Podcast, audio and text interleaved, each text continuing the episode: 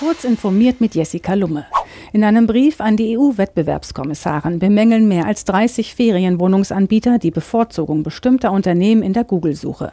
Sie stören sich daran, dass Google in Suchergebnissen prominent Ferienwohnungsangebote einer Auswahl von Partnern anzeigt, die dann auch mit einigen wenigen Klicks gebucht werden können. Zu den Unterzeichnern der Beschwerde zählen bekannte Unternehmen wie Expedia und TripAdvisor. Die Coronavirus-Epidemie in China betrifft nun auch Apples Hauptprodukt, das iPhone. Der Versuch, die Herstellung in dieser Woche wieder anzufahren, ist Medienberichten zufolge weitgehend gescheitert. Dafür sind offenbar nicht die Gesundheitsbehörden des Landes verantwortlich, sondern die Mitarbeiter selbst. In zwei Großfabriken soll nur ein Bruchteil der Belegschaft zum Dienst erschienen sein, obwohl sie am Montag wieder eröffnet werden sollten. Der Technologiekonzern IBM hat sich für Slack statt für Microsoft Teams entschieden und ist künftig der größte Kunde des Kommunikationsdienstes.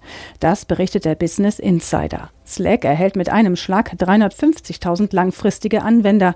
Einige davon nutzten bereits zuvor das Werkzeug. Die Entscheidung kommt daher nicht überraschend, dennoch kann man sie als Ansage für Microsoft verstehen. Microsoft Teams ist laut Eigenaussage des Unternehmens gut 20 Millionen Mal ausgeliefert worden, allerdings geschieht dies teilweise bei Office-Abos automatisch. Mit gefälschten Bildern kann man Menschen effektiv in die Irre führen, zumal sie sich über soziale Medien verbreiten lassen, bevor irgendjemand ihre Echtheit überprüft hat.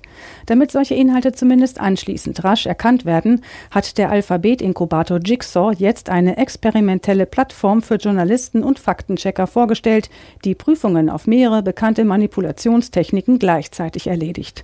Das berichtet Technology Review online.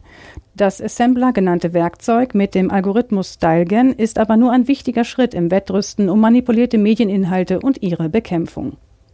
Diese und weitere aktuelle Nachrichten finden Sie ausführlich auf heise.de.